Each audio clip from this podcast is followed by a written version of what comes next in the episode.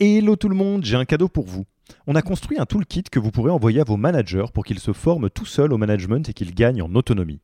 Concrètement, c'est une version do-it-yourself de notre programme de formation au leadership. On a pris notre formation, on en a fait une version écrite sur Notion, une version vidéo avec plus de 9 heures de bonnes pratiques managériales et même une version podcast pour devenir super fort en management en faisant son running. Beaucoup de gens vendent ce genre de truc, nous on pense que ça doit être gratuit.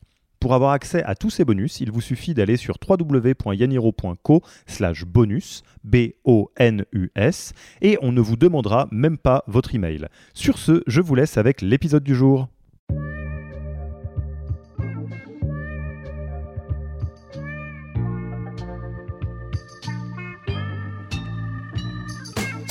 Bonjour et bienvenue dans le podcast du Human Factor. Je m'appelle Alexis Eve et tous les mercredis, je vais à la rencontre des startups les plus véloces pour rentrer en détail dans les bonnes pratiques RH qui leur permettent de faire du facteur humain un levier de croissance plutôt qu'un risque. Et nous, notre but, c'est d'aider les marques en fait, à créer les meilleures expériences euh, digitales euh, sur euh, toute notre plateforme, donc site web, mobile, app. Le Human Factor, ce n'est pas qu'un buzzword. C'est aussi le nom de notre premier livre les clés de l'alignement entre associés, d'une organisation adaptée ou encore de la bonne relation à son travail, The Human Factor, c'est 100 pages de retour terrain des plus belles startups et de bonnes pratiques actionnables. Si vous voulez en savoir plus, allez tout simplement sur www.yaniro.co slash book. On met le lien dans la description de l'épisode. Pour l'heure, je vous laisse avec l'invité d'aujourd'hui et vous souhaite une bonne écoute. Bonjour Célia, comment vas-tu? Très bien Alexis, ravi d'être avec toi aujourd'hui. Ouais, bah avec euh, avec moi euh, dans le, le mode Covid, hein, euh, on va pas se mentir, on est encore à, distance. alors si vous entendez des petits gazouillis, c'est du côté de, de, de Célia qui est moitié intérieur, moitié extérieur.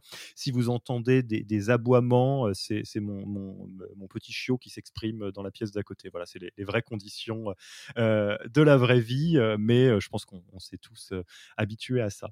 Bah déjà Célia, je tenais vraiment à te remercier d'avoir rejoint un peu le podcast Yaniro. On a eu des, des, des, des super invités et, je pense que là, on va encore aborder des choses qu'on n'a pas abordées sous un autre angle et tu as été chaleureusement recommandé. Et comme tu le, le, sais si bien, je ne vais pas me risquer ni à présenter ce que tu fais, ni à présenter Content Square. Je vais te laisser le faire. Tu le feras bien mieux que moi. Euh, merci Alexis. Donc euh, moi je suis Célia, euh, je suis Chief People Officer chez Content Square. J'ai rejoint l'aventure il y a quatre ans quand on était 110 encore et principalement français. Alors, qu'est-ce que c'est Content Square? C'est une solution SaaS, donc c'est une plateforme d'expérience analytics. Et nous, notre but, c'est d'aider les marques en fait à créer les meilleures expériences euh, digitales euh, sur euh, toute notre plateforme, donc site web, mobile, apps. Et on vient de lancer une fondation, donc notre mission, elle est un peu plus large aujourd'hui. C'est carrément favoriser l'accès au digital pour tous, et notamment les personnes en situation de handicap. Et sinon, Content Square, c'est plus de 700 clients. aujourd'hui, on est plus de 800 collaborateurs sur plus de 8 sites, donc répartis un peu partout dans le monde.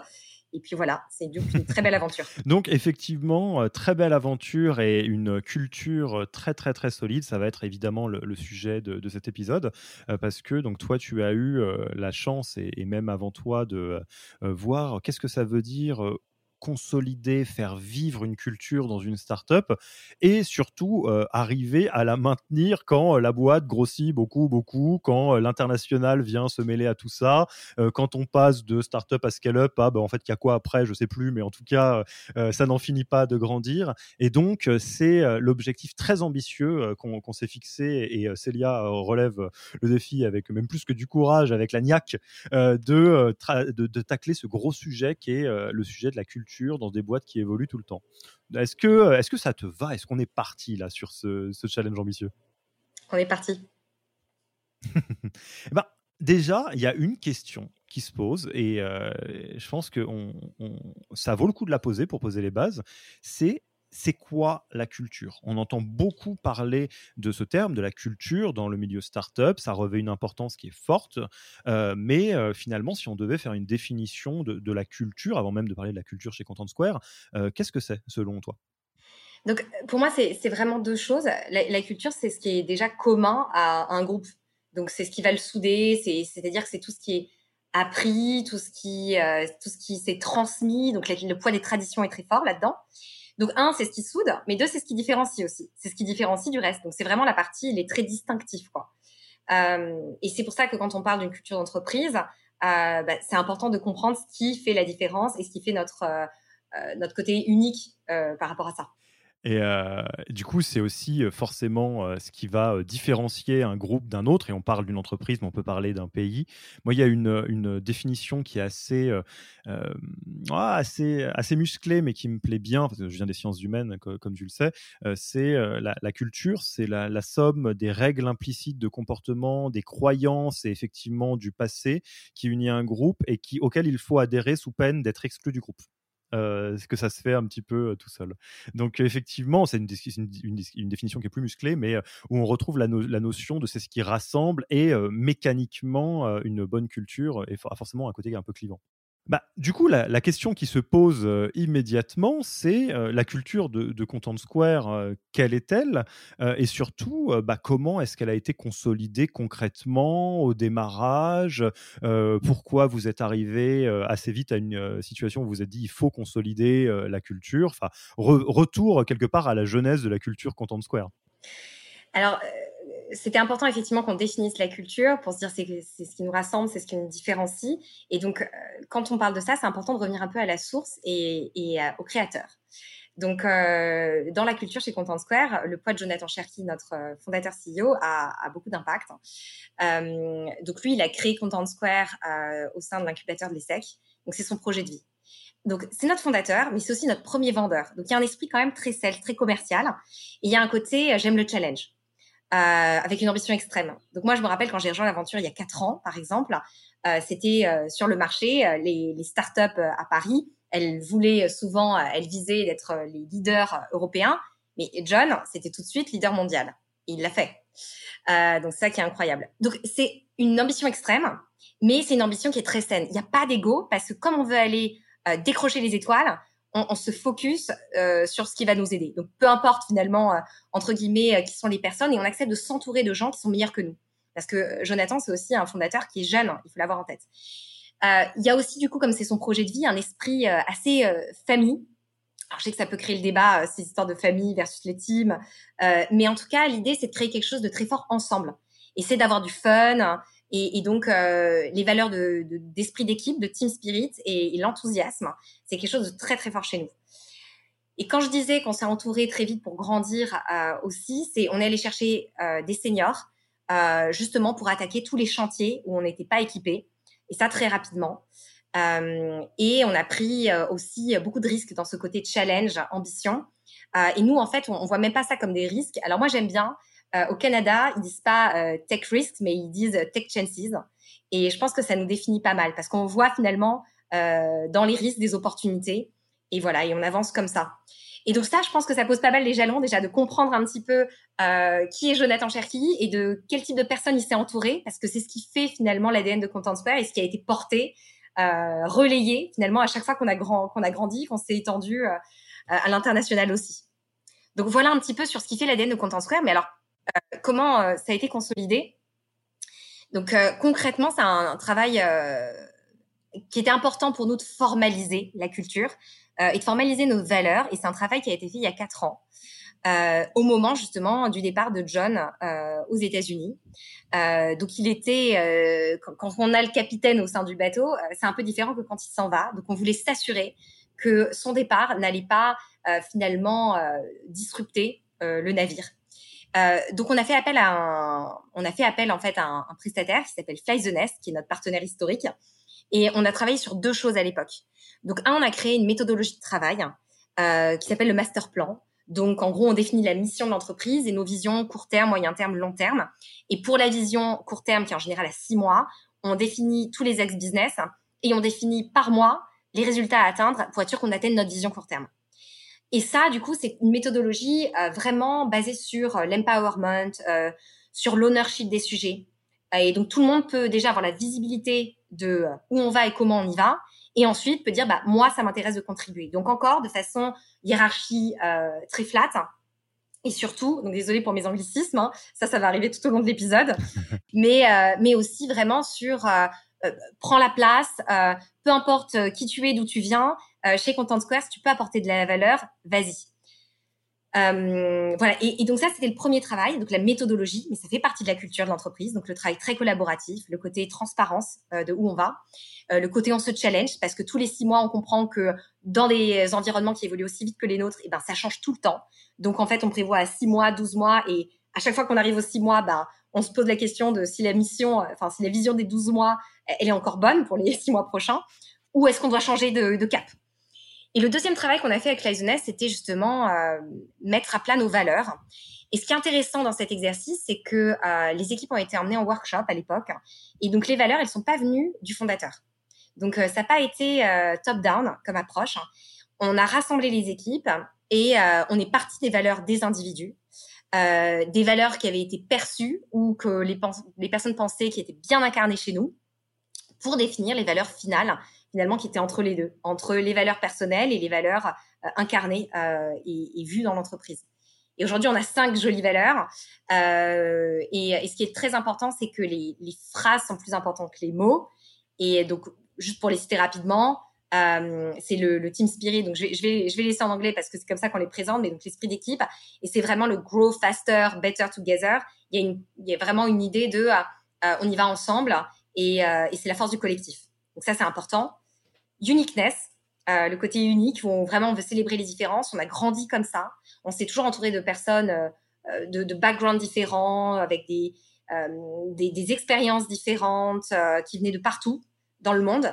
Aujourd'hui, on a plus de 50 nationalités différentes quand même dans, dans nos bureaux. L'enthousiasme, c'est hyper important. on veut, on sait qu'on travaille dur, mais on a besoin d'avoir du fun. On veut être excité sur ce qu'on fait et on crée beaucoup d'excitation dans tous nos projets. Euh, la créativité, l'innovation, c'est quelque chose d'extrêmement important et on veut se challenger toujours. Essayer de, je disais, hein, prendre des risques pour être dans la disruption, mais essayer d'avoir toujours euh, un temps d'avance.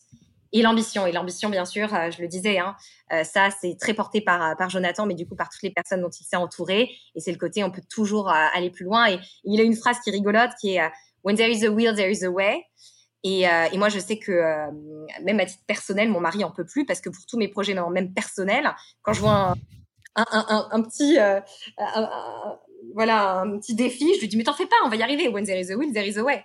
Et donc c'est vraiment très ancré dans dans ce qu'on fait. Voilà, mais ça c'était la première étape, c'était définir les valeurs et après on va les retrouver un peu partout. donc comme toutes les startups, oui, c'est sur nos murs, on a des jolies affiches, mais je crois pas que ce soit le plus important. Euh, ça va être, euh, on va les retrouver dans nos process. Et le, la partie la plus clé, hein, évidemment, c'est euh, dans nos rituels, dans les moments d'entreprise, dans nos façons de faire, dans nos façons de voir les choses et dans nos façons d'être ensemble. Alors là, déjà, mais j'ai un million de questions. Je suis euh, hyper bluffé euh, par euh, ta capacité de synthèse, Célia, parce que là, j'ai l'impression qu'en 10 minutes, on a fait toute l'histoire avec Jonathan, avec comment la culture se consolide, et puis qu'est-ce que ça donne et les valeurs. Enfin, ça me donne envie de te poser plein de questions. La première question qui me vient, euh, et après, on va passer effectivement à, la partie de euh, la mise en musique de la culture. Enfin, qu'est-ce que ça veut dire au quotidien et, effectivement des valeurs, notamment, ce n'est pas que sur les murs. Euh, c'est il y a un biais ou quelque chose qui n'est pas si simple ou qui pose débat en, en, en startup notamment, où c'est un outil, la culture et les valeurs, c'est est-ce que culture égale valeur ou si culture n'égale pas valeur, culture égale valeur plus autre chose. Enfin, c'est quoi ton point de vue là-dessus, euh, toi qui as vu bah, justement la construction, qui a pu échanger avec euh, euh tes pairs sur ce sujet-là. Et je t'avoue, pour être tout à fait honnête, que même pour moi, c'est pas si simple. C'est-à-dire que les valeurs sont bien évidemment l'un des outils importants de la manifestation de la culture. Les manifestes peuvent l'être aussi, mais je, serais très curieux d'avoir ton sentiment là-dessus. Non, c'est très vrai. Et c'est pas une question facile et je pense pas que j'ai la réponse euh, exacte à, à, ta question. Euh, mais pour moi, c'est exactement ce que tu viens de dire. Euh, les valeurs, c'est une expression de la culture. La culture est beaucoup plus large. Euh, parce que comme tu le dis, il y a beaucoup de choses qui sont implicites dans la culture. Et c'était la définition que tu as apportée au démarrage. Les valeurs, c'est quelque chose qui est très euh, in the face. Hein. Finalement, c'est très affiché. Euh, et ça va et ça va nous servir un peu comme euh, North Star, mais mais la culture, euh, c'est quelque chose qui parfois n'est pas palpable a priori. Et d'ailleurs, ça c'est un des enjeux en temps Covid. quand on est en remote, nous, ça a été une vraie question. Comment est-ce qu'on arrive dans nos process de recrutement ou dans nos onboarding euh, qui se font à distance, comment est-ce qu'on arrive à faire percevoir ce côté finalement impalpable de notre culture? Et parce qu'on peut pas juste envoyer un deck avec des valeurs, avec euh, des process, etc. C'est quelque chose qu'il faut vivre. Et donc c'est pour ça que bah, tous les enjeux de l'employeur brand, hein, je dirais au total, c'est d'essayer de créer des contenus qui permettent de, de, donner ce ressenti. Donc je pense qu'on est plus sur sur du ressenti, sur l'impalpable, euh, que justement sur, sur, sur ces mots, sur ces valeurs. Donc, j'ai pas une réponse euh, très claire à t'apporter, mais j'espère que ça donne déjà des éléments de compréhension. C'est un, peu l'idée, hein, et, effectivement, moi, il y a eu un autre élément euh, que je voulais apporter sur lequel je, serais très curieux d'avoir ton, ton avis quand on le prend par le prisme des, sciences humaines, qui est mon background, comme je le disais, la culture et donc les valeurs sont intrinsèquement, sont très liées au principe même de personnalité et de logique de personnalité.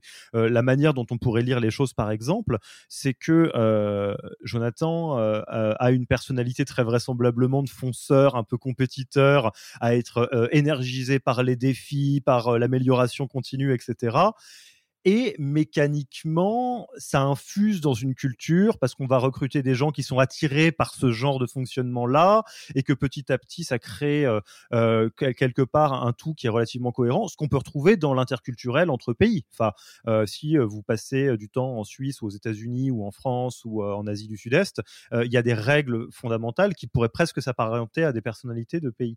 Et donc ça, c'est déjà pour le souligner qu'il n'y a pas de bonne ou de mauvaise culture par nature. C'est comme il n'y a pas de bonne ou de mauvaise personnalité. Chacun a, euh, des, euh, des, à la fois des, drivers puissants et des angles morts. Et, ma question, c'est euh, à quel point c'était quelque chose qui était clair dans la tête de Jonathan ou dans la tête de tout le monde au début? On s'est dit, bah voilà, c'est un peu rigolo, c'est charmant et, et Content Square est vraiment à l'image de Jonathan. Ou à quel point ça vous est apparu presque après coup en vous disant, ah bah en fait, c'est vrai que c'est rigolo, tout ceci est très cohérent? Non, je, pense que euh, je pense pas que c'était prémédité à ce point.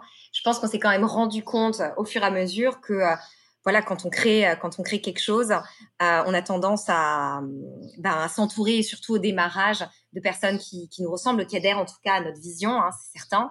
Et, et, tout s'est véritablement cascadé comme ça. Donc c'est quand on fait ces exercices aujourd'hui qu'on regarde en arrière, qu'on se dit mais le poids euh, le poids de Jonathan, le poids de sa personnalité, le poids de ses ambitions et de sa vision a énormément influencé finalement la culture de l'entreprise. Euh, et, c'est pour ça que, donc, on en parlera un, peu plus tard certainement, mais euh, pendant les acquisitions, quand c'est d'autres cultures, comment est-ce qu'on arrive à, à, avoir un match? Et là, ça devient plus complexe parce que ça c'est pas de façon aussi progressive. voilà. Ouais, on va, on va, on va en garder parce qu'effectivement, déjà, il y a la question de souligner euh, la, et de consolider la culture et après, elle vient forcément être chahutée par la croissance. Je fais une petite page auto-promo pour les podcasts Yaniro. On a reçu euh, il y a quelques temps Anthony Bourbon de Feed euh, dans le podcast donc My Own Leadership sur les sujets de leadership, précisément sur ce sujet et ça reste à titre personnel un de mes épisodes préférés parce qu'effectivement, se pose la question de qu'est-ce que ça veut dire quand on a un désalignement entre la culture interne et le branding parce que euh, pendant un temps, donc Feed s'est rebrandé récemment, notamment pour réaligner la réalité de ce qu'est Feed l'entreprise avec Feed la marque euh, qui, où il y avait un petit grand écart. Je vous spoile pas plus, je vous invite à l'écouter. Euh, tous ceux qui ont déjà écouté Anthony savent que c'est une bête de scène au micro et ceux qui l'ont pas écouté vont le découvrir. donc, on va parler de culture parce qu'effectivement, une fois qu'on s'est explicité les, les, règles de vie qui font qu'on est un groupe homogène qui aime travailler ensemble et que on, on les met euh, euh, bah, euh, en in your face, comme tu disais, face à tout le monde. moi, je, j'utilise beaucoup d'anglicisme aussi. Hein, on, est, on, est, on est maudit hein, dans le milieu startup et je, j'ai fait le deuil hein, là-dessus, moi, en ce qui me concerne. La question qui se pose, c'est comment se manifestent un peu ces piliers culturels, ces valeurs dans chaque processus de l'organisation? Parce qu'on le sait bien, les valeurs, euh, quand on pense aux grands groupes, ça nous fait presque rire. Ça devient bienveillance, innovation, autre mot creux. Euh, ça a été décidé par un cabinet de conseil très cher et un COMEX. Et puis à la fin, euh, bon, c'est sur les murs et c'est tout. Dans les startups, soyons clairs, c'est très différent. Et dans la réalité des faits, c'est dans la majeure partie des cas, c'est beaucoup mieux fait. Aussi parce qu'on a le luxe d'être dans une entreprise qui est un petit peu plus de taille plus humaine. mais donc, tout ça pour dire que dans la réalité, la culture et les valeurs ne trouvent leur expression la plus complète que quand elles existent partout dans l'organisation. Donc, comment ça s'est passé pour vous et, peut-être à travers votre exemple, donner un peu une checklist de tous les endroits dans lesquels la culture et les valeurs doivent avoir un impact et trouver une réalité, selon toi, évidemment. Tout à fait. et, alors déjà, juste pour revenir à ce que tu disais sur la cohérence de, de la brand avec l'employeur brand, c'est très important, tu as raison. Et donc nous, déjà, sur la culture, ce qui est important de comprendre, c'est que notre objectif en tant qu'entreprise, c'est de créer des expériences, d'accord, des meilleures expériences digitales. Donc ça, c'est les marques qu'on va aider à créer des meilleures expériences digitales. Nous, du coup, et en tout cas moi avec mon équipe, euh, quand on a, dès qu'on travaille sur quelque chose, euh, on essaie de le créer en tant qu'expérience. Donc, la première étape sur la culture, où est-ce que ça va se formaliser, c'est donc sur cette expérience salariée. Et donc là, je vais parler de choses un peu euh, euh pratico-pratiques, mais sur les process. Donc, on va commencer par ça, mais tu verras qu'il y a la partie informelle qu'on a évoquée tout à l'heure, qui aussi est très très importante. Donc, sur la partie process, ben, si on reprend euh, ce qu'on appelle l'employé de journée, euh, ça démarre avec le recrutement, d'accord, et avec la marque employeur. Donc évidemment, là, il faut communiquer sur qui on est euh, pour attirer les bonnes personnes. Et c'est ce que j'expliquais, très important d'être en, totale transparence finalement, parce que justement, la culture est différenciante et parce que la culture exclut et que c'est pas grave, mais qu'il faut juste être très honnête avec qui on est pour s'assurer que les personnes puissent s'y retrouver. Donc bien évidemment, donc marque employeur. Euh, et le process de, de recrutement lui-même. Donc nous, on a designé toute notre expérience candidat autour euh, bah, de nos valeurs aussi culturelles. Donc, euh, des process qui sont ambitieux, on essaie de les rendre enthousiasmants, voilà, d'impliquer des gens pour notre team spirit. Donc, on essaie d'y mettre nos touches finalement culturelles à chaque étape. et puis surtout d'assesser, donc d'évaluer les valeurs, ce qu'on appelle le cultural fit. Alors bon, il y a des débats cultural fit, cultural add, mais en gros, ce qu'on se dit, c'est que si on, voit que la personne ne s'y retrouvera pas euh, en termes de culture, ça marchera pas. Et euh, on préfère dix fois euh, bah, renoncer à un, excellent professionnel plutôt que d'avoir quelqu'un qui va pas être bien euh, finalement dans notre environnement, parce qu'on sait déjà que ça marchera pas. Donc voilà. Donc ça, c'est la première étape, c'est le recrutement. Et c'est vrai que euh, ce point, il est, euh, il est important et ça vaut le coup d'être souligné. On va, on va beaucoup insister sur cette notion de, du côté clivant.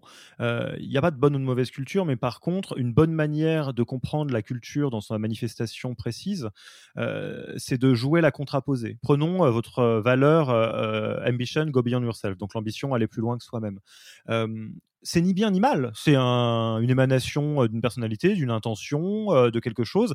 Et forcément, ce que ça veut dire, c'est que des profils euh, qui adorent le dépassement vont être comme des poissons dans l'eau. Et peut-être que des personnalités qui sont moins comme ça vont trouver que c'est un environnement qui est épuisant.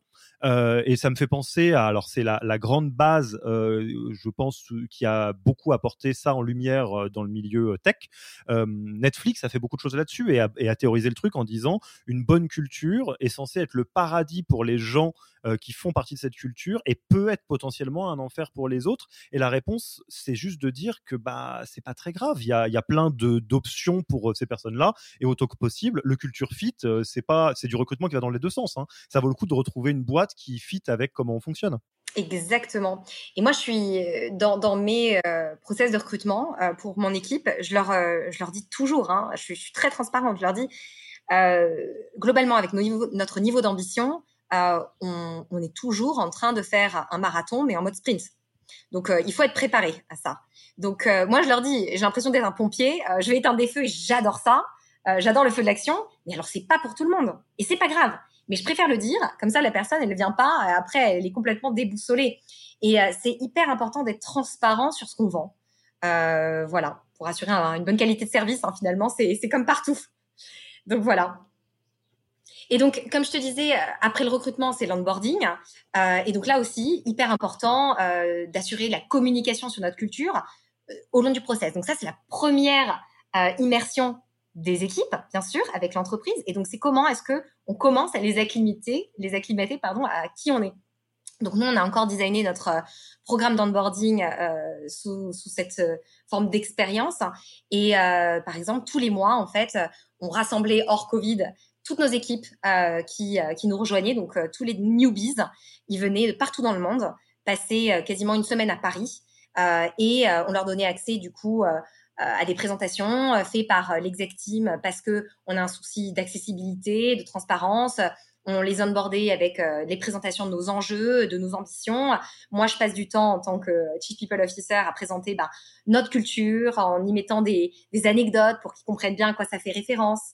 Euh, et on fait des, des, des cultural workshops. Vraiment, voilà, on, on met beaucoup euh, d'emphase là-dessus. C'est très important pour nous. Donc onboarding, après je passe à l'étape suivante. Euh, et je vais pas tous les faire, mais euh, pour pour faire une vue un peu globale, mais les process de performance qui sont évidemment importants. Euh, de comment est-ce qu'on va assesser la performance la performance, c'est pas que du delivery, c'est pas que euh, la réalisation de purs objectifs euh, business, mais c'est aussi comment est-ce qu'on travaille ensemble. Donc par exemple, nous, on peut moduler les notes de performance par rapport euh, à l'incarnation euh, des valeurs, par rapport au comportement des équipes. Et c'est extrêmement important euh, de se dire, bah, est-ce que c'est des personnes qui, qui, correspondent et qui incarnent finalement, qui lead by example. voilà, donc on regarde tout ça de très près. Et alors, euh, moi, une des, questions que je me pose, mais je me doute euh, qu'il y a d'autres manifestations, euh, donc effectivement, au-delà de, la, partie leadership, quelles ont été, depuis que tu es chez Content Square, des zones sur lesquelles vous vous êtes rendu compte que la, mise en musique de la culture ou des valeurs au quotidien était pas si simple?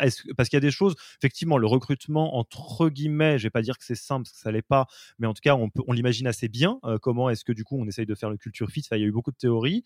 Euh, est-ce qu'il y a eu, euh, enfin, sur quelle zone il y a eu de l'itération où tu t'es dit, bah, l'onboarding au début, l'onboarding il reflétait pas vraiment ou pas assez notre culture ou euh, les process de, performance ou des choses comme ça? Enfin, où est-ce qu'il y a eu de l'essai-erreur que tu peux partager pour que ça aide un peu les gens qui nous écoutent, qu'ils soient RH, founder ou vraiment juste intéressés par ces sujets, à se dire, bah, sur ça, c'est pas si simple et ça demande de tourner un petit peu autour du pot, de faire tourner le Rubik's Cube jusqu'à trouver la bonne chose? Oui, bah, je pense que les enjeux les plus, euh, les plus forts là-dessus, euh, c'est effectivement l'adoption. hein. euh, et donc, sur la performance, c'est pas simple. Et, et c'est pas simple parce que ça demande aussi beaucoup de courage managérial que d'accepter finalement d'évaluer, de sous-évaluer un très très bon performeur pour des questions finalement d'adéquation aux valeurs. Donc ça, c'est quelque chose d'important et sur lequel il faut qu'on travaille encore pour pour bien faire comprendre que c'est, euh, il faut pas avoir court terme sur ces sujets-là. Euh, et quand on veut construire quelque chose de long terme et de solide, il faut accepter finalement parfois de faire ses compromis. Euh, donc ça, c'est pas si simple sur la partie performance, très clairement, et je pense que nous, on peut encore euh, s'améliorer là-dessus. Et l'autre sujet donc que j'allais aborder, c'est la partie leadership programme. Pourquoi? Parce que euh, c'est c'est ce sont nos représentants, ce sont nos capitaines de navire, nos managers et nos leaders et, euh, et, voilà. Et donc nous, effectivement, ce qui était drôle quand on a lancé nos leadership programmes, c'est qu'on se rendait compte euh, que nos managers, il y avait plein de choses qu'on attendait d'eux en permanence. Et à chaque fois, on était autour de la table, on disait mais oh, c'est pas possible, ça, ça marche pas. Euh, mais le manager devrait le faire. Et puis à force de dire ça, on s'est dit bah, peut-être que le manager ne le sait pas en fait. Peut-être que il, comprend pas bien ce qui est attendu de lui.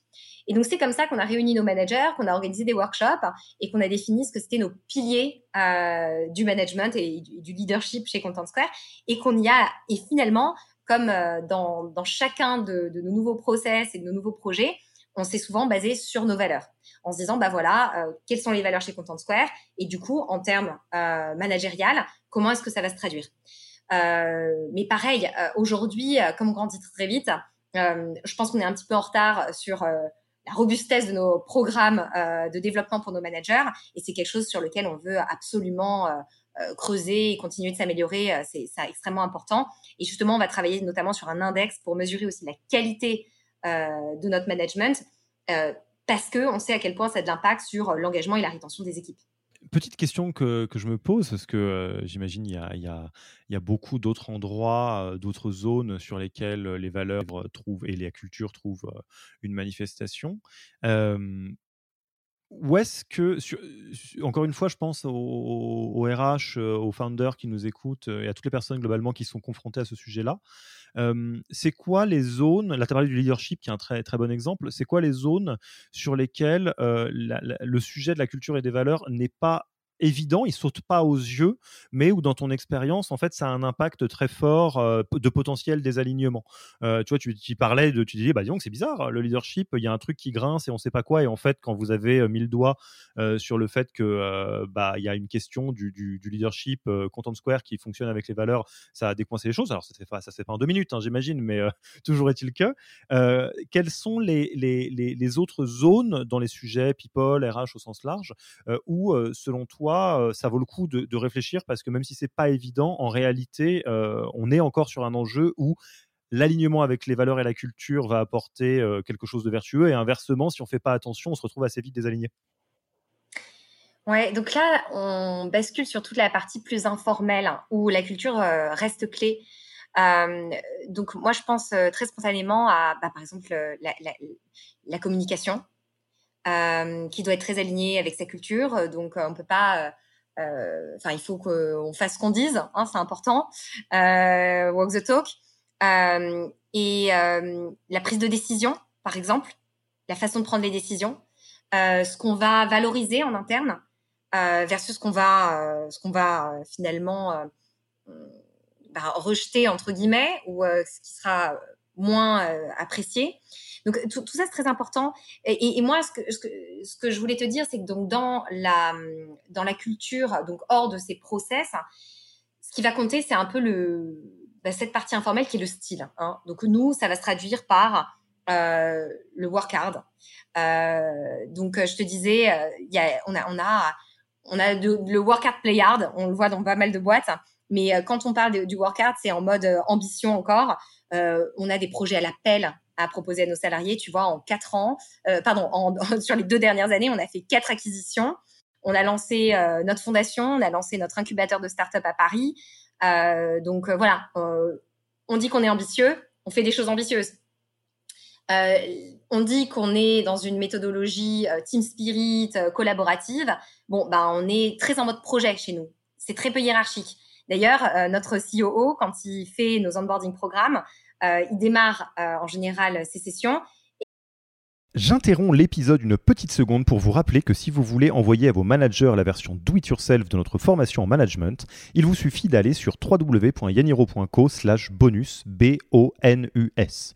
Sur ce lien, vous trouverez gratuitement toute notre formation en version vidéo, podcast et la boîte à outils du management Notion qui était jusqu'alors réservée aux managers conformés.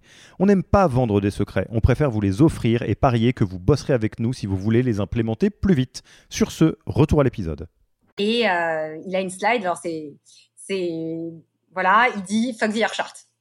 Parce que euh, chez nous, on s'en fiche de ta reporting line. Ce qui compte, c'est ton impact et on t'encourage à lever la main, à partager tes idées, etc.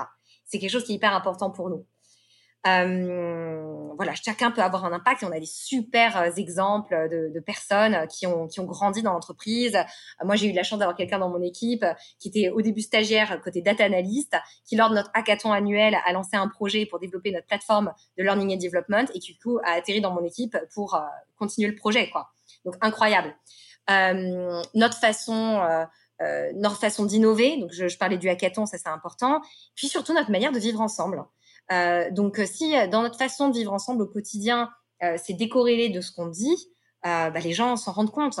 et d'ailleurs, on s'en rend compte très vite hein, parce que faut faut pas se leurrer. Mais aujourd'hui, aujourd'hui, les, les, feedbacks négatifs remontent beaucoup plus vite que les feedbacks négatifs en général. Hein. Donc, on a quand même des radars assez euh, assez rapidement qu'on peut voir passer au rouge euh, et voilà euh, et, nous par exemple on a des enjeux aujourd'hui. C'est comme beaucoup d'entreprises on se pose la question de quelle sera notre approche du remote demain. Et il y a quelque chose qu'on a communiqué depuis le début et on y va très doucement hein, parce que c'est des sujets sensibles dans, cette période de voilà de pandémie mondiale. Mais ce qu'on a dit depuis le début on veut pas être une boîte full remote parce qu'on croit vraiment très fort au être ensemble Et donc, on veut continuer à investir dans la vie de bureau et dans les moments ensemble. Donc, ça sera peut-être différent, ça sera peut-être moins, mais mieux. Euh, mais en tout cas, euh, voilà, il faut que ça nous guide, cette culture, dans euh, la façon dont on prend nos décisions et dans le type de décision qu'on prendra. Et, j'imagine, tu as, parlé du, work hard, j'imagine que dans votre style, le play hard n'est pas en reste. Exactement, donc ça c'est c'est la partie chouette dont on adore parler. Et euh, sur la partie playard et donc sur cette, euh, sur cette partie de culture, euh, nous, on a pris une approche un peu particulière. Depuis le début, on s'est dit, la culture d'entreprise, ça peut pas être top-down. Donc, je te l'expliquais avec les workshops, avec les équipes. Mais au-delà de ça, ça peut pas, toutes les initiatives peuvent pas venir juste de la direction. et donc, ce qu'on a fait, on a en fait créé ce qu'on appelle des culture crew. Donc, sur chacun de nos sites, on a des volontaires euh, et euh, on leur donne un budget et c'est eux finalement qui animent un petit peu euh, ben, la vie du bureau, etc. Mais qui sont aussi nos représentants pour nous faire remonter les sujets si besoin. Et, et, voilà, parce qu'on considère que finalement une entreprise c'est une petite société et que ben tout, il est de la responsabilité de tout à chacun de contribuer à la création de cet environnement de travail. Donc voilà. Donc voilà sur cette approche. Et après, ces moments euh, d'entreprise très forts dont je te parlais, ces traditions, les choses qui restent, euh, dont tout le monde se rappelle toujours et qui font partie de la culture Content Square et de notre ADN, ben, on a notre euh, annuel, notre kick-off annuel, où ben, pré-Covid, on avait la chance de pouvoir rassembler toutes nos équipes une fois par an, worldwide. Donc voilà, il, y a, il se trouve qu'il y a maintenant un an et demi, on avait rassemblé plus de 600 personnes. on s'était retrouvés, on avait organisé des workshops, on avait fait beaucoup la fête. Euh, pour partager des moments euh, vraiment qualitatifs euh, ensemble. et puis plein de petits moments mais bon, là que tu vas retrouver dans pas mal de startups, les Friday Beer, les petits apéros informels, les, les team building entre équipes, etc. Et, alors, alors, à ce stade-là, euh, je, vais euh, revenir un petit peu au, point fondamental parce que c'est en plus c'est vraiment, euh, je pense, une transition parfaite qu'on soit sur le côté play harder du, work hard. C'est, on en a parlé, on le sait. Hein, je pense que toi tu l'as vécu aussi de, de, différentes manières. En startup, on est toujours exposé au nouvel objet brillant on fait ah ouais attends mais le culture crew j'y avais pas pensé ça donne vachement envie j'ai écouté Célia est-ce que je vais pas le mettre en place chez moi ah non mais en fait les congés illimités ceci cela la transparence ah, bref il y a toujours des choses exotiques et sympas. Je fais une petite un petit salut à, Pierre euh, de Pierre Monclos de Youno avec qui on avait parlé de tout ça. Et euh, rappelons-le hein, je, remets un peu le, j'allais dire le sujet au milieu. Tout ceci tous ces, process et hors process, ce style euh, qui est vraiment euh, très enthousiasmant. Alors, on a envie d'y aller. Moi, j'ai envie d'y aller. Hein. j'ai Content Square, j'ai Yaniro à développer, mais là, comme ça, ça fait envie. Euh, c'est très hein. lié à ce qu'on s'est dit, le team spirit, le uniqueness, l'enthousiasme, creativity, ambition, etc.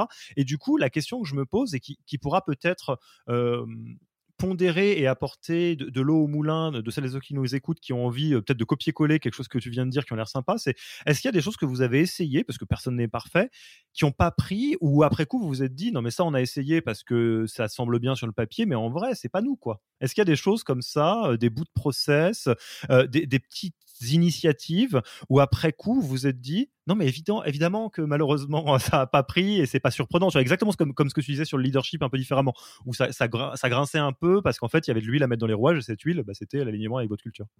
Ouais bah justement sur la partie culture crew euh, c'est euh, à cause de certains échecs dans le passé où à chaque fois on, lançait des initiatives on voulait faire plaisir aux équipes et, euh, elle nous disait ah c'était sympa ce que vous avez fait mais euh, on aurait pu faire ci ou ça aurait pu être mieux fait là et on se dit bah en fait vous savez quoi? Vous savez mieux ce que vous souhaitez et nous on est très heureux euh, de vous donner ce pouvoir. Donc euh, voilà. Et on s'est dit bah parfait. On va laisser les équipes faire pour elles-mêmes et on leur délègue complètement. Donc ça c'est une des, une des anecdotes. L'autre justement sur la partie reward et surtout parce qu'on s'est pas mal développé et à l'international et aux États-Unis où Jonathan est, parti vivre maintenant depuis quasiment quatre ans. Euh, il y a quand même beaucoup euh, cette culture du, reward, des badges individuels, euh, le meilleur employé du mois, ce genre de choses. Alors chez Content Square, vu qu'on a ce côté très collaboratif, très très compliqué d'amener ce sujet. On n'a toujours pas trouvé la formule magique parce que en vrai, on ne veut pas récompenser les efforts individuels parce que chez nous, c'est quasiment jamais individuel. C'est du travail d'équipe sur quasi tous les sujets c'est très très rare. Donc tout le monde met sa pierre à l'édifice, mais finalement, euh, mais finalement, c'est un effort collectif. Et donc, donc voilà. Et je, te rejoins beaucoup sur le fait que euh, oui, il y a plein de super euh, tendances, etc. Et que c'est toujours très tentant de de les reprendre, mais mais en fait ça ça fonctionne pas ça fonctionne pas forcément parce qu'effectivement il faut que ce soit aligné avec avec ce qu'on est et nous justement c'est des c'est des vrais sujets donc, euh, on n'hésite pas en fait à être en décalage avec euh, peut-être les tendances et de se dire bah, bah non nous on assume en fait. Parce que nous on est comme ça bah du coup on va pas faire comme tout le monde. Et justement là on est en train d'adresser des sujets qui sont sensibles. Par exemple sur la partie euh, diversité équité et inclusion. Et on est en train de préparer avec notre équipe dirigeante des workshops pour définir notre vision sur ces sujets là et déjà on se dit attention il y a des choses sur lesquelles on fera pas de compromis même si peut-être, euh, voilà, ça, paraît être l'évidence, mais parce que euh, priorité sur euh, ça, ça, ça, et que bah, on acceptera bah, peut-être de ne pas être tout parfait, etc. Donc voilà. Donc on, on se prépare aussi sur certains sujets à se dire, bah, peut-être qu'il y a des attentes, peut-être qu'on va pas toujours y répondre exactement comme tout le monde veut, mais c'est pas grave parce que c'est aligné avec avec notre histoire et avec notre ADN.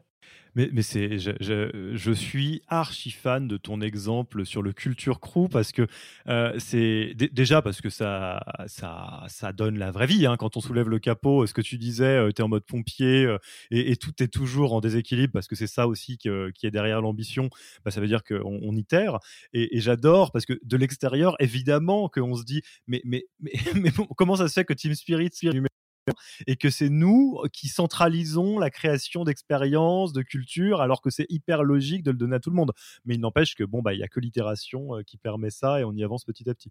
J'insiste quand même lourdement là-dessus et je donne un, exemple qui me fait sourire parce que je l'ai, eu euh, ce matin euh, pour te, pour te dire. on parlait donc avec un groupe de managers de différentes entreprises des, sujets de, feedback, enfin de la capacité à, à transmettre du feedback. Et il y a donc une manager d'une boîte que, dont je tairai le nom qui globalement plus ou moins disait bah je comprends pas j'ai essayé un feedback radical candor un peu musclé et, ça a pas pris en interne j'ai l'impression que c'est un petit peu trop fragile et tout et puis on a redétricoté le truc. Et effectivement ils ont une culture qui est pas du tout une culture du hustle du très frontal très cash. Et du coup l'outil en tant que tel même si le feedback reste un bon outil reste à à, faire rentrer dans la culture. On ne, le point de départ est toujours la culture et euh, c'est, on ne peut pas euh, prendre un outil tel quel et essayer de le développer dans une entreprise en espérant que ça prenne parce que euh, bah voilà, le, point de départ, le socle, c'est, la culture, c'est ce qu'on essaye de dire. Et, et du coup, bah est-ce que vous monitorez, j'allais dire, l'impact de votre culture particulière?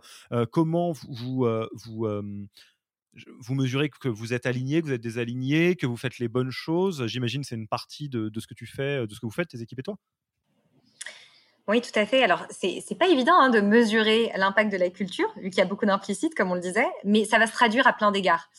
Euh, bon, alors on a quand même des métriques euh, qui sont euh, utilisées par beaucoup d'autres entreprises, hein, par exemple l'INPS, donc voilà, nous on est hyper contents euh, parce que surtout en période Covid, sur les deux derniers euh, semestres, on était 48 et c'est une super note puisque un score excellent est à 50, donc on était hyper contents. Euh, on travaille aussi avec un partenaire qui s'appelle CultureAmp, où on fait des pulse surveys, du coup, tous les six mois. Et il développe en fait une méthodologie où il nous donne un engagement score. Donc là aussi, on peut mesurer l'engagement des équipes. Euh, Glassdoor, c'est un bon indicateur aussi pour regarder un peu la réputation et ce qui se dit et quels sont les points de frustration, au contraire, euh, les, éléments qui plaisent euh, aux équipes. Et puis après, ça peut se traduire par d'autres choses, euh, la participation aux événements en interne.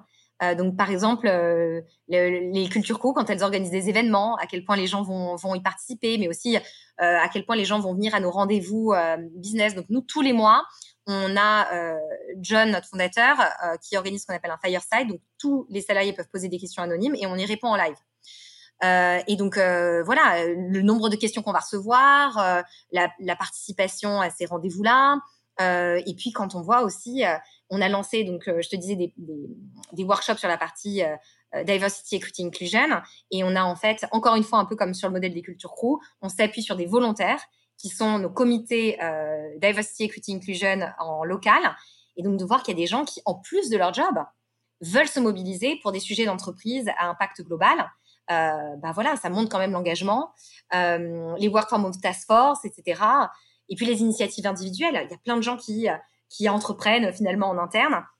Et je pense que l'exemple phare, c'est pendant le Covid, où quand toutes les cartes étaient sur la table au début de la crise parce qu'on savait pas comment ça allait se passer, on a dit bah on fera pas de coupe de salaire, on fera pas de licenciement lié au Covid, etc. Mais par contre, on va revoir nos budgets pour être beaucoup plus focus sur euh, le must-have.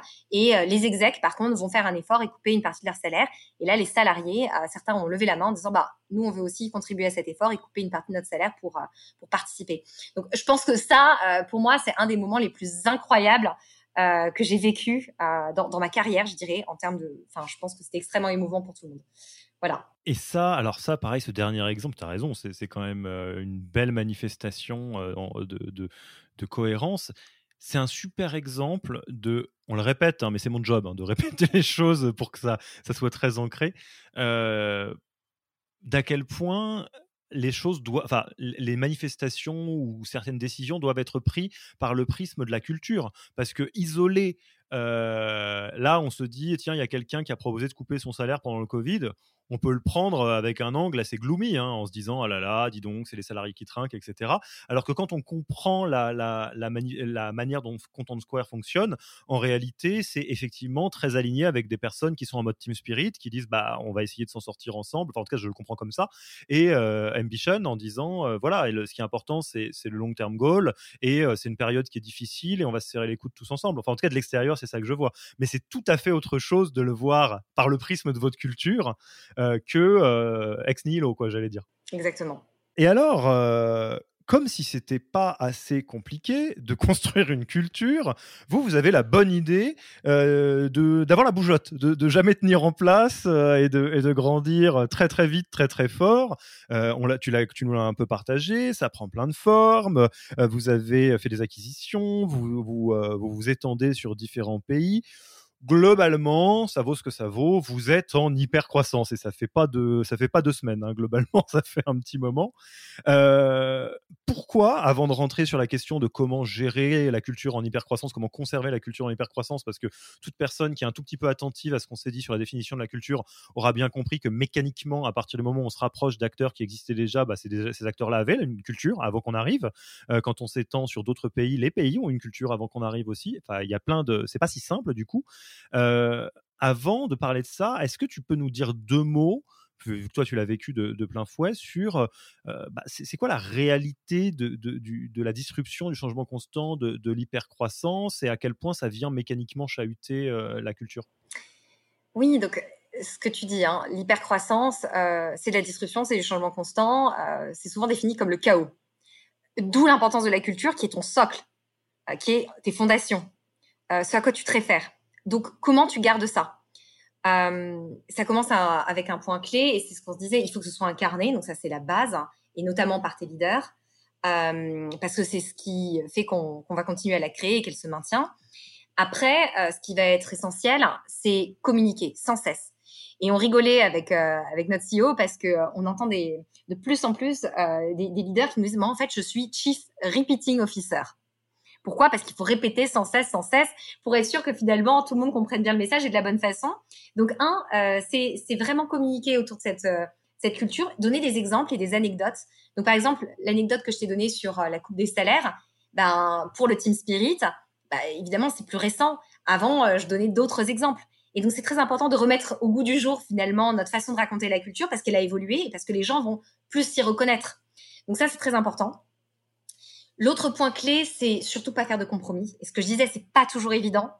Euh, et surtout quand on a la pression du temps, de la croissance euh, très forte, euh, on a fait euh, des, on a eu, on a commis des erreurs. Hein. Par exemple, quand on est allé aux États-Unis, on a commis des erreurs de recrutement parce que on a parfois fait des compromis, des compromis euh, sur certaines de nos valeurs ou sur des éléments de notre culture pour des questions de rapidité et de vitesse d'exécution. Ensuite, faut apprendre de ces erreurs classiques euh, et puis, euh, ce que tu mentionnais tout à l'heure, c'est la, chose euh, vraiment importante, c'est dans tout ce qu'on fait, toujours s'y référer. Donc, dans la façon dont on avance, c'est être guidé par ça. Et nous, c'est vrai que il y a quelque chose qui est important. Donc, dans chaque projet qu'on lance et un nouveau défi hein, finalement qu'on adresse, où on l'a pas fait, où c'est nouveau pour nous, on se dit toujours, ok, si on va là, est-ce que c'est cohérent? Et, ça, c'est vraiment un mot-clé. Et dernièrement, de plus en plus, où souvent je discutais avec notre CEO, on se disait, mais est-ce qu'on est cohérent si on fait ça? Et, euh, et, voilà. Donc, c'est le walk the talk hein, dont on parlait. Donc, euh, je pense que ça, c'est la clé. C'est dans un autre vocabulaire qui veut dire la même chose. C'est ce que je présentais quand je parlais d'alignement, enfin d'avoir tout qui est aligné euh, euh, entre valeurs, euh, les recrutements, les, la manière dont on présente certaines choses. Effectivement, l'alignement. On parlait du branding avec Anthony de tout ça c'est la même chose, c'est de la cohérence. Alors du coup, peut-être les, deux euh, elephant in the room, donc les éléphants dans la pièce, euh, quand on parle de culture et, de d'hypercroissance, c'est évidemment le, sujet de l'interculturel, donc l'internationalisation, euh, et de l'autre bout, à l'autre bout du spectre, les, des acquisitions, des fusions, enfin globalement intégrer d'autres structures on commence par quoi Parce que ça, tout ça, ça apporte son lot de, questions, mais pas forcément les mêmes.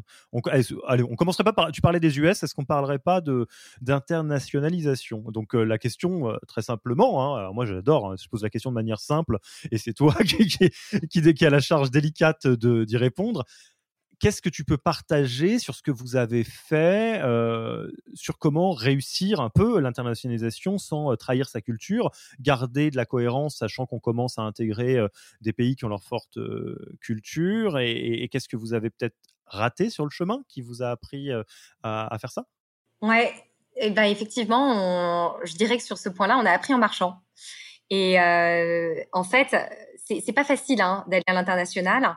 Euh, et on a commis des erreurs. Donc, quand je disais, quand on est arrivé aux US, quelques erreurs de recrutement, parce que c'est une euh, culture qui est quand même beaucoup plus individualiste. Donc, quand nous, une de nos valeurs, c'est euh, la collaboration et le team spirit, bah voilà, parfois on a pris des personnes qui n'étaient pas trop dans cet esprit et ça, ça a apporté son lot de problèmes. Et donc, il a fallu aussi faire comprendre cette valeur, notamment de team spirit aux États-Unis. Qu'est-ce que ça voulait dire derrière?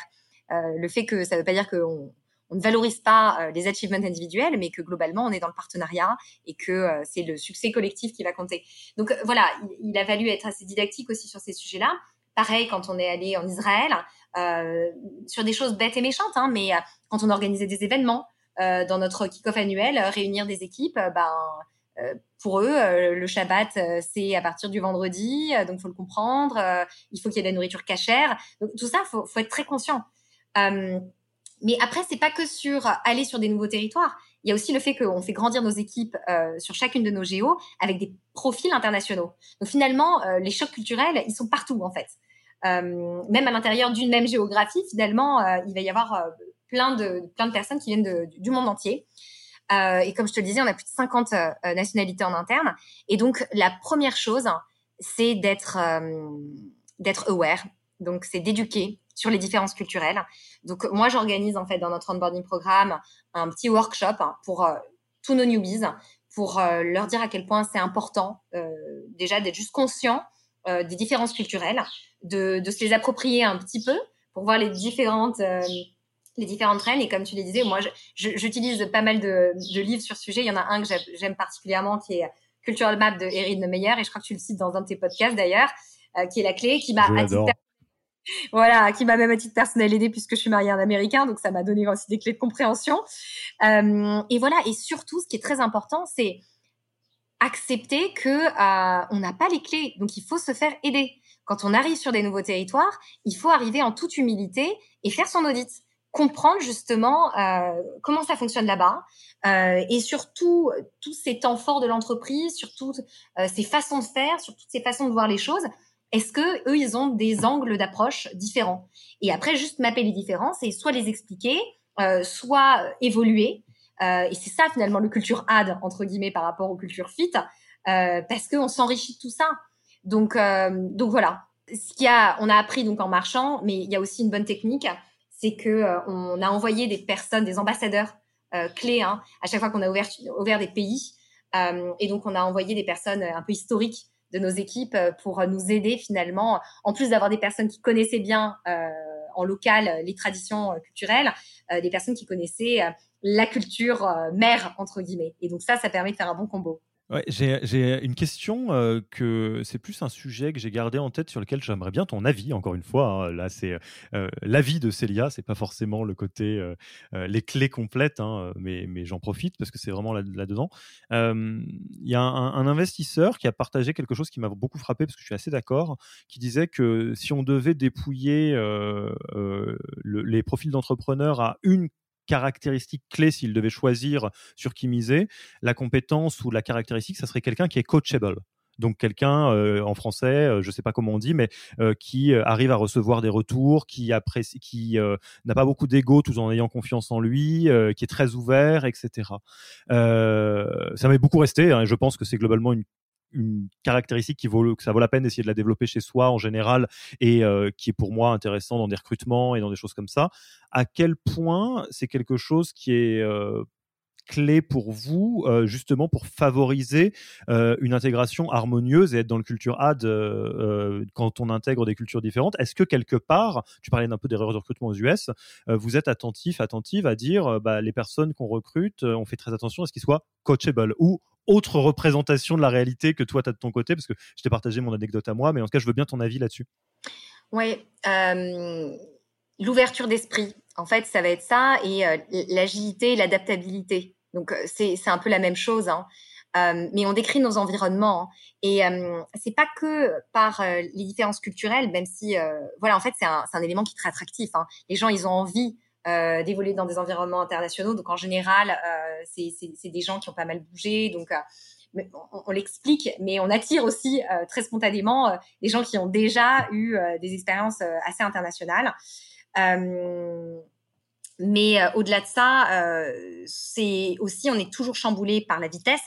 Et donc, quand on parle d'adaptabilité, c'est aussi de se dire, le pas d'ego, c'est bah, ton idée d'aujourd'hui, elle est très bonne. Demain, elle est complètement obsolète sois prêt à ça et c'est pas grave. Donc euh, voilà. Ou alors, parce qu'on est dans une méthodologie projet, ben tu es censé avoir ton scope, mais en fait, tu sais quoi, c'est pas toi qui vas intervenir sur ce projet-là parce que quelqu'un ailleurs a en fait euh, potentiellement plus de valeur à apporter sur ce projet et c'est pas grave, on s'en fiche du scope. Donc il y a vraiment une question de hum, end goal first. Et après, euh, il faut que tu le comprennes et, et on te demande même pas d'être le meilleur partout tout le temps, etc. donc voilà, c'est peut-être un élément de réponse. Oui, ça, ça, ça, va dans le sens, euh, effectivement, euh, ouverture d'esprit et, adaptabilité sont probablement euh, des bons sous-jacents de, de, la coachability dont, peuvent parler certains investisseurs ou, ou certaines autres personnes. Je, suis en train de repenser à ce que tu disais quand on, et de tout ce qu'on est en train de, de balayer un petit peu dans votre expérience. On, vient de parler de, de, la notion de à quel point c'est difficile de conserver la culture dans l'internationalisation j'imagine que l'intégration d'autres structures, au-delà d'être un autre type de défi, est presque potentiellement plus dur parce que je suis en train de réfléchir à ça. On ouvre un bureau euh, en Israël, aux États-Unis ou autre part. Bon, on peut se vautrer sur des recrutements et bah, malheureusement, on apprend en marchant et, on essaie de faire notre mieux. L'acquisition, c'est encore un autre exercice parce que la, boîte existe, les équipes existent. La plupart du temps, quand c'est bien fait, tout le monde a envie que ça se passe euh, le mieux possible. Mais pour autant, euh, on n'a autant de, marge de manœuvre, j'allais dire. Donc, comment vous, qu'est-ce que vous avez appris sur le chemin là-dessus? Comment on fait pour réussir l'intégration euh, d'autres structures d'un point de vue culturel de votre expérience? Ouais, c'est un très bon sujet. Euh, et comme je te disais, nous, sur euh, les deux dernières années, on a fait l'acquisition de quatre entreprises. Donc, on s'est confronté à ça. et notamment donc de l'entreprise Clicktail qui était de la même taille. Donc là, c'était un enjeu particulier parce qu'on est passé du jour au lendemain de 300 à 600. Euh, donc voilà, donc énorme défi. Il n'y a, a, pas de, miracle, hein. il faut y passer beaucoup de temps. Euh, c'est-à-dire que dans, euh, dans ces process d'acquisition, il y a quand même heureusement une petite période en amont de, de, l'annonce où ben, on va rencontrer des équipes et on peut faire un peu nos audits. il faut y passer beaucoup de temps. Il faut être hyper curieux, il faut être hyper humble. en tout cas, nous, c'est comme ça qu'on l'a approché. Et d'ailleurs, on n'appelait même pas ça une acquisition, on appelait ça une merger, une, combination, en disant on va join forces. C'était vraiment l'approche. Euh, et ce qu'on a fait, et alors c'est drôle parce qu'on était du coup avec leur DRH et moi, on a fait un audit de culture en fait. On a interviewé euh, des, euh, key people, donc des membres des directions et puis d'autres personnes historiques de chacune de, nos entreprises. Et pareil, on a essayé de comprendre ce que c'était la culture. Et comme je te disais, c'est pas que des valeurs, c'est aussi comprendre du coup euh, bah, comment la culture est décrite, comment elle est perçue, c'est quoi le style managérial, c'est quoi les process de prise de décision, les rituels, quelles sont les personnes qui sont admirées ou euh, successful, pour quelles raisons. Et, ça, ça nous a permis de vraiment bien comprendre euh, les différentes cultures d'entreprise et de mettre en lumière finalement euh, les synergies et les écarts. Et après, on est arrivé avec tout ça et on s'est dit bon bah très bien, on a la visibilité, du coup, ça nous permettra, quand on va faire les annonces et quand on va euh, bah, intégrer toutes nos équipes ensemble, bah, d'avoir des points de vigilance, mais aussi d'expliquer qui on est, d'où on vient, pourquoi on a ces écarts et où est-ce qu'on va se retrouver finalement. Donc ça, c'était hyper important. Et depuis, on a fait euh, ce même process, donc toujours avec cette méthodologie master plan, on met les gens autour du sujet et puis il y a un axe people de comment est-ce qu'on va adresser euh, cet enjeu people dans les intégrations. Le facteur humain, pour nous, c'est la base parce que euh, si ça, ça fonctionne pas, euh, globalement, euh, toute l'expertise va partir avec. Donc, finalement, le, le, côté business ne marchera pas non plus. et puis après, ça passe par des détails hein, dans les intégrations. Donc, mais on le dit, hein, devil in the details. Sont, tu vois, quand on a fait l'intégration de, de Clicktel, donc ils avaient leur bureau ils ont leur bureau à Tel Aviv toujours, mais il a fallu euh, complètement euh, revoir les locaux. Donc euh, déjà, c'est passé par des goodies, la décoration des locaux était hyper importante, les mettre à nos couleurs, y mettre le logo. En fait, il fallait recréer un sentiment d'appartenance aussi. Donc il y a, y a, des petits éléments comme ça qui sont assez clés, mais c'est un peu quand on change, comme quand on change de maison, quoi. Il faut donner aux gens les moyens de se réapproprier leur nouvel espace et leur nouvel environnement. Donc voilà, si je peux apporter des, des éléments de réponse. Et alors, bah, j'aime bien la métaphore parce qu'effectivement, toute personne, euh, enfin, je pense la majeure partie des personnes qui nous écoutent se sont déjà retrouvées à soit déménager, soit emménager euh, chez conjoint, conjointe, euh, et on voit ce que c'est de se dire bon, bah, est-ce que je suis à la maison ou pas? Il y a une question très, enfin, deux questions très basiques qui me viennent. La première, c'est est-ce que vous avez refait un, un, un, tour sur la culture et les valeurs pour les faire évoluer marginalement, notamment quand vous avez mergé avec Clicktail, parce que là, entre guillemets, on était plus dans une intégration euh, d'une structure qui est de taille égale, donc peut se poser la question de où est le centre de gravité. J'en sais rien. J'imagine que vous avez euh, pris ça euh, pour des, bons. Enfin, vous avez vous avez bien pensé à cette question et pris les bonnes décisions pour ça. Et ma deuxième question, c'est est-ce que qui est impliqué dans ce travail-là? Est-ce que c'est essentiellement porté par les RH et tes homologues des autres structures? Est-ce que c'est essentiellement porté par, les différentes directions générales? Est-ce que vous travaillez avec des tiers là-dessus? Enfin, Comment est-ce qu'on on fait ça? Euh, donc, comme je te disais, on a un partenaire historique, Flyzonet, avec qui on a beaucoup travaillé plutôt pour euh, l'animation des workshops, ce genre de choses.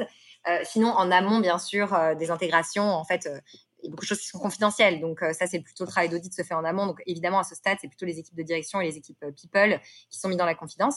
après, bien évidemment, comme on a cette approche très collaborative, bah, on implique beaucoup les équipes quand on voit qu'il y a des éléments à aller creuser. Donc en général, c'est là qu'on les implique, on leur pose la question. Et de toute façon, euh, l'adéquation aux valeurs, on, la cesse euh, un peu tout le temps au moment de, donc, de l'onboarding. On fait euh, des petites check-in interviews après quelques mois et on leur demande comment ils se comment ils perçoivent les valeurs de l'entreprise, s'ils se sont connectés ou pas, dans nos pulse surveys. on le fait aussi au moment de, nos rewards, tout est basé sur les valeurs. On le fait au moment de nos exit interviews, donc pour les process de départ, pour comprendre s'il y avait eu un gap avec notre culture aussi, et donc on essaie d'assesser ça. Donc voilà, donc euh, finalement, on n'a pas eu à revoir euh, nos valeurs à ce moment-là parce qu'il y a eu une bonne prise finalement.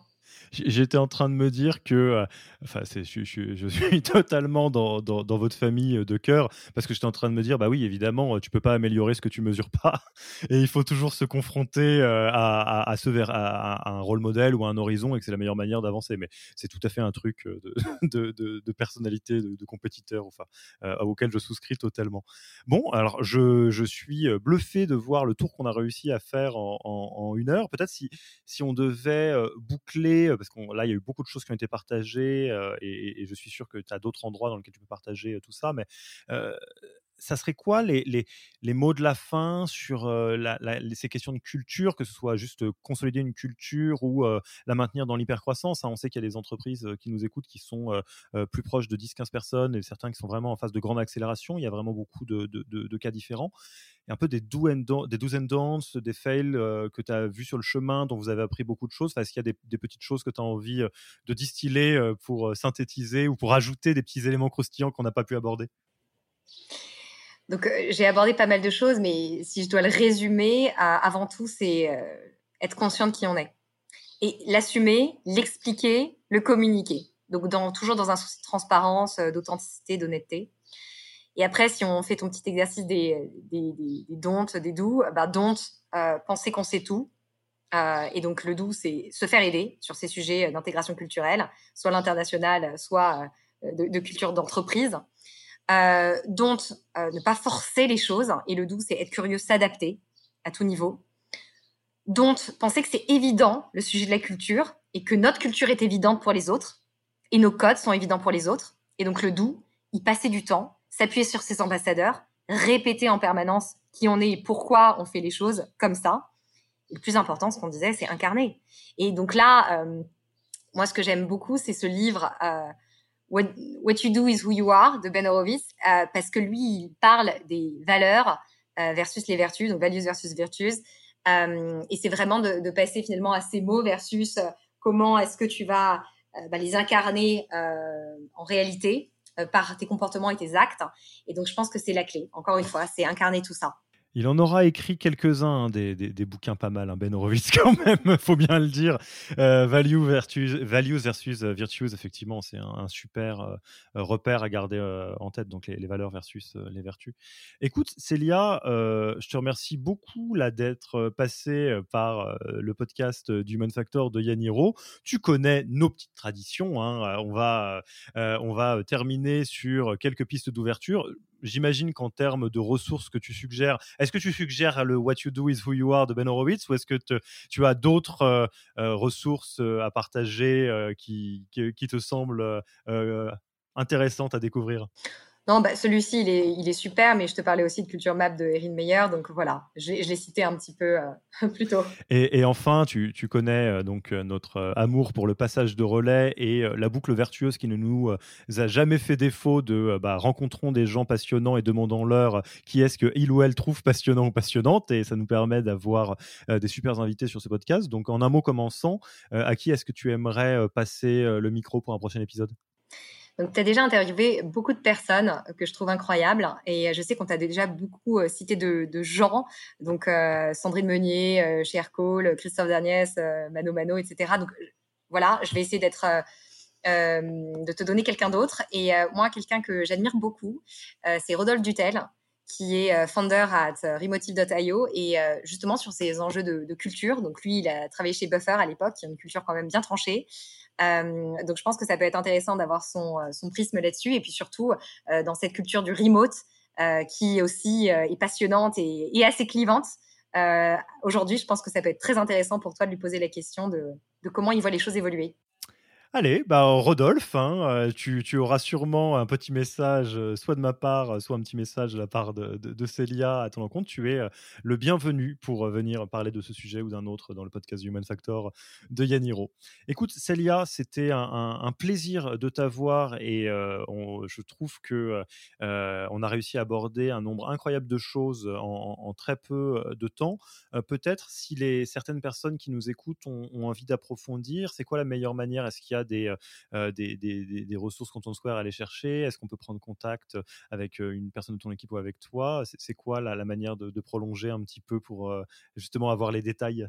Bon, faut pas hésiter à me contacter sur LinkedIn, j'essaie de répondre en général, donc euh, c'est certainement le meilleur canal. Ok, c'est bien noté. Bon, écoute Célia, je te remercie encore beaucoup, et puis bah il me reste plus euh, qu'à vous souhaiter euh, un très bon vent, et puis on se replanifiera un épisode quand vous serez passé à 1500, c'est-à-dire quoi, dans, dans, dans, un ou deux trimestres Ouais, exactement. Hier. Allez, salut Célia. Merci Alexis. Merci d'avoir écouté cet épisode. S'il vous a plu et que vous ne voulez rater aucun nouvel épisode, abonnez-vous à la newsletter en allant sur le site www.yaniro.co. Et à mercredi prochain pour le prochain épisode. Merci d'avoir écouté cet épisode. Petit rappel, si ce n'est pas encore fait, pour accéder à notre formation en management dans sa version gratuite, il vous suffit d'aller sur www.yaniro.co slash bonus, B-O-N-U-S. Vous y trouverez gratuitement toute notre formation en version vidéo, podcast et la boîte à outils des meilleures pratiques du management dans un Notion récapitulatif. Et on ne vous demandera même pas votre email. Profitez bien de cette formation gratuite, envoyez-la à tous vos managers et à mercredi prochain pour un prochain épisode.